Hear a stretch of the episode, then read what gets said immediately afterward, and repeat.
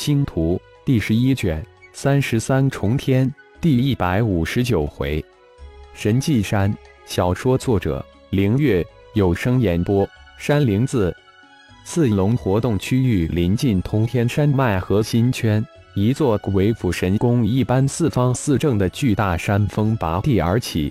这神奇无比的巨大山峰，仿佛由十一座由大到小的祭坛堆砌而成。山峰寸草不生，常年累月隐藏在烟雾缭绕的云雾之中。而在神奇巨峰之外，一整片原始密林环绕其外，将巨峰包裹其中，云雾薄暮漂浮其中。在这深达几千公里的原始密林之中，隐匿着一个近千人的顶人部落。他们世代隐居在这片神秘之地。族长四龙群正将一大群人马向这边赶来。在密林深处，一个由巨大树木构筑的部落建筑之中，一个顶人大汉向中间一位顶人老人禀报道：“嗯，这些刺龙还是贼心不死。不过，这也正是我们的希望。吩咐下去，打开一条通往神迹山试炼通道。”四龙群不是总想进去吗？这次就让他们也试炼一番，我们将又会多了一批战兽。上位的那位顶人老者声如洪钟，掷的有声。父亲，这次神迹山发出的召唤仿佛比以往都强烈的多，希望这一次能。老者旁边的一个中年大汉低声说道：“是啊。”我们岩字部落世代驻守神迹山，即将达万年之久，千千万万狼将一生奉献给了神迹山。这次无论是否有人能通过试炼，祖辈传下来的誓言也终将完结。我们岩字部落到了返回祖地的时候了。老族长声音突然显得有些低沉。祖辈的一句誓言，断送了千万族人的生命，这是否真的值得？老族长心里有了一丝动摇，不知祖地言字部落是否还会接纳我们？那中年大汉突然蹦出一句话：“他们会木关而迎。”老族长虎目一睁，神光乍现，铿锵有力地说道：“父亲，这次由我亲自带队去迎接他们吧。”鼎力接口请示道：“好。”此后探明，这次居然来了二个鼎人分支部落，小心刺龙群后面的树人一族。老族长吩咐了一声后，才摆手让大儿子离去，自己一个人静静地坐在那里，陷入沉思之中。浩然带着三大化身御空而行，只用了五天的时间，就将周边相邻五个区域的五头八级刺龙收服。坐下八级刺龙御兽突然增至六头，外加九只电隼御兽达十五只数。没有急着回归队伍，浩然驱使着五头八级刺龙向对自己发出神秘召唤的方向而去。魔神蛮荒之气对血麒麟的肉体修为以及血域提升都很大。这次事情过后，我也为你举行一次巫贤献祭。你修炼的是范魔诀，说不定蛮荒之气对你的作用更大。化作顶天之身的浩然说道：“我有一个假想，正想试验一番。如果真如我所猜想，就根本无需巫贤献祭就能吸收蛮荒之气了。”魔圣化身接口说道：“哦，说来听听。”顶天突然来了兴趣。众妖修弟子修炼的十八形态冥王诀是从老魔神那里得到的神诀吧？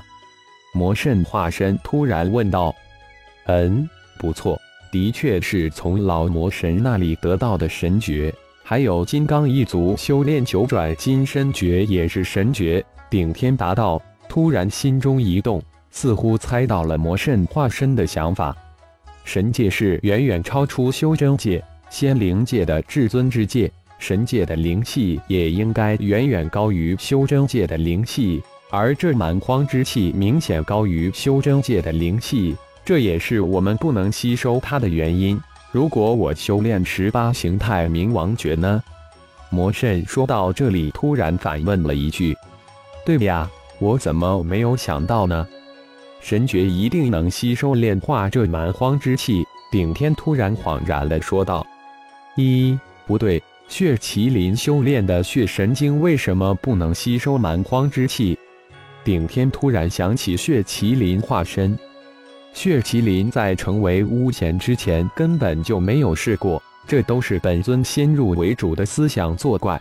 说到底，我们四个与本尊是五位一体的。你试过之后，我们根本没想过要再试。魔圣笑着说道：“嗯，的确，你们是我，我却不是你们；化身是我，我却不是化身。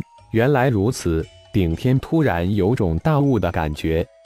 因此，血麒麟根本无需成为巫贤就能吸收蛮荒之气，是本尊的思想局限了我们。就如同本尊不想修炼十八形态冥王诀一样，我也没有修炼十八形态冥王诀，而只是修炼犯魔诀。不过犯魔诀只能修炼到渡劫之境，现在正是修炼十八形态冥王诀的最好时机。魔圣也笑道。化身也不完全是本尊，他毕竟还是会受化身之初灵魂以及本性的影响。看来总是将化身融入本体也是有不小缺陷。顶天从迷雾之中醒来，小小的感叹了一句：“不过化身不离本尊是永远不会改变的。金无足赤，人无完人，也就这道理。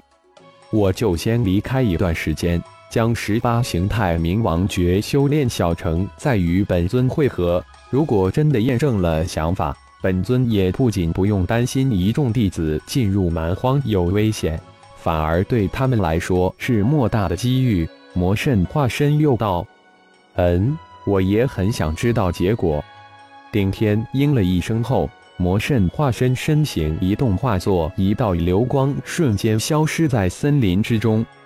平时一副稳如泰山之态，都是装的。嘿嘿，露出原形了吧？小虫嘿嘿一笑，道：“哦，原来小虫也有看不惯的事啦，不简单。”一边的魔灵仿佛发现了新大陆一般，撸着嘴斜着眼对小虫说道：“你们二个也消失吧，免得别人发现。”顶天也接口道：“小虫。”我们去通天山脉核心区域逛一逛，说不定能发现什么新奇的东西。魔灵说完，身化一串古钱影，嗖的一声消失在前方。我也去也。小虫整个身体突然化为漫天虫影，一个盘旋也闪电而去。多多约束一下那些洪荒凶兽，不要让他们太闹腾了。顶天冲着天空大喊了一声：“算了。”我也快点！顶天说完，伸出左手，随即将金岩召唤过来，一步跨上金岩，也闪电而去，只留下五头八级刺龙在密林山脉之中狂奔。仅二天的时间，顶天骑着金岩就赶上了被大群刺龙如同赶羊一样的四大队逃窜人马。隐在云层之中的顶天。虚影祭坛形成的螺旋蛮荒气柱，将顶天及金岩都包裹其中，如同一团急速飞腾的云彩一般。收缩队形，三首领已经赶回了。飘飞在队伍中间的血麒麟突然低喝了一声。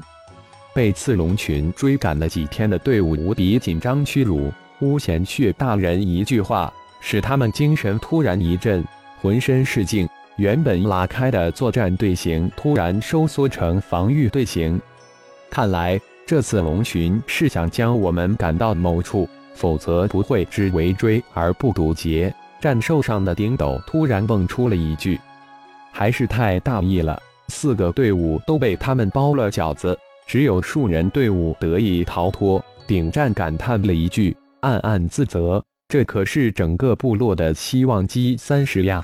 如果都陨落在这里，塞翁失马，焉知非福？血麒麟嘴里清清淡淡、不经意地蹦出了一句：“感谢朋友们的收听，更多精彩情节，请听下回分解。”